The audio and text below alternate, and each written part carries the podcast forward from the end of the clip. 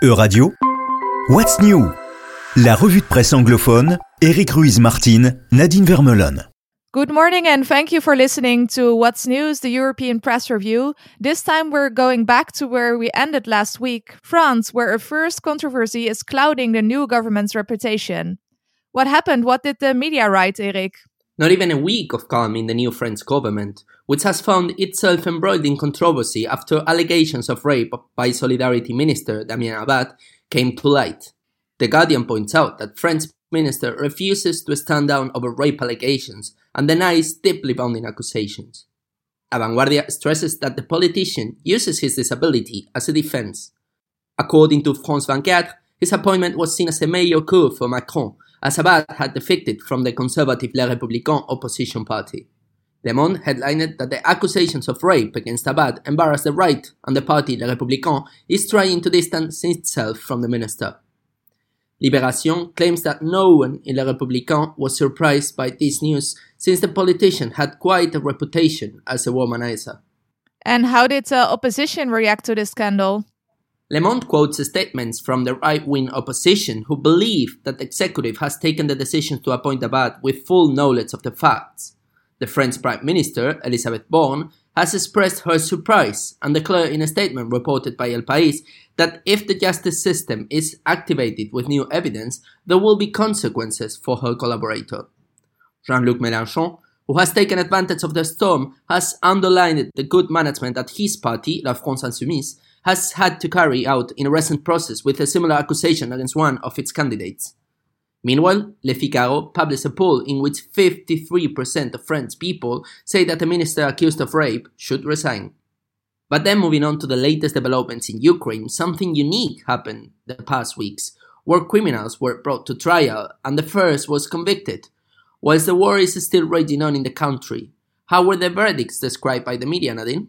Indeed, Eric, last week was the first of what media predict will be a multitude of war crime trials held by Ukraine. This Monday, the 20 year old Russian soldier Vladimir Shishimarin, who pleaded guilty, was sentenced to life in prison at Line Epée, the maximum sentence. The tank commander pleaded guilty to shooting dead a 62 year old civilian as he rode his bicycle down a road in a village. This trial in the midst of a war is unique, as described by The Guardian. It is extremely unusual to hold a trial while the conflict is still ongoing and unprecedented to do it within weeks. It has just been over three months since the victim was killed, a few days after the start of the invasion. One of the few other precedents for holding a trial before the war ended was in the Balkans, when Serb soldier Herak was put on trial for 35 killings and 14 rapes. Even if this unique trial was held entirely according to books, non-profit news outlet The Conversation questioned if conducting war crime trials during active hostilities and by a civilian court is actually a wise decision. First, because it could set a wrong example, the trial in Ukraine may well have been conducted under due process. This may not be true if Russia decides to follow. Second, because it is difficult for an accused person to prepare his defense in times of war. And can the conviction of war criminals be seen as a victory for Ukraine?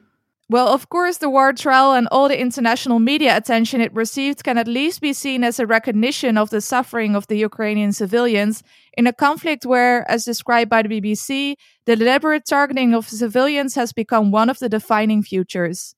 At the opening of the World Economic Forum, Zelensky called the world's elite to decide whether brute force will rule the world by setting new precedents for punishment for Russia's invasion.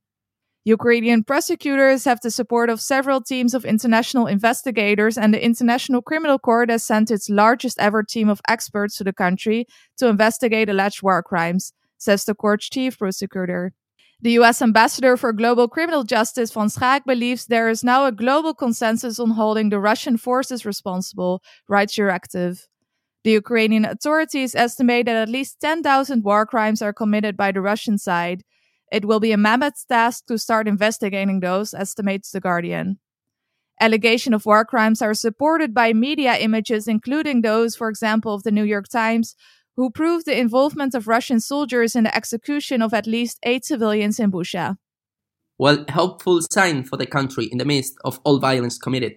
Thank you, Nadine, and for the listeners, thank you for listening to this week's What's News. And next week, we'll be back with a new overview. Bye bye. Bye bye. C'était What's New, la revue de presse anglophone, à retrouver également sur euradio.fr.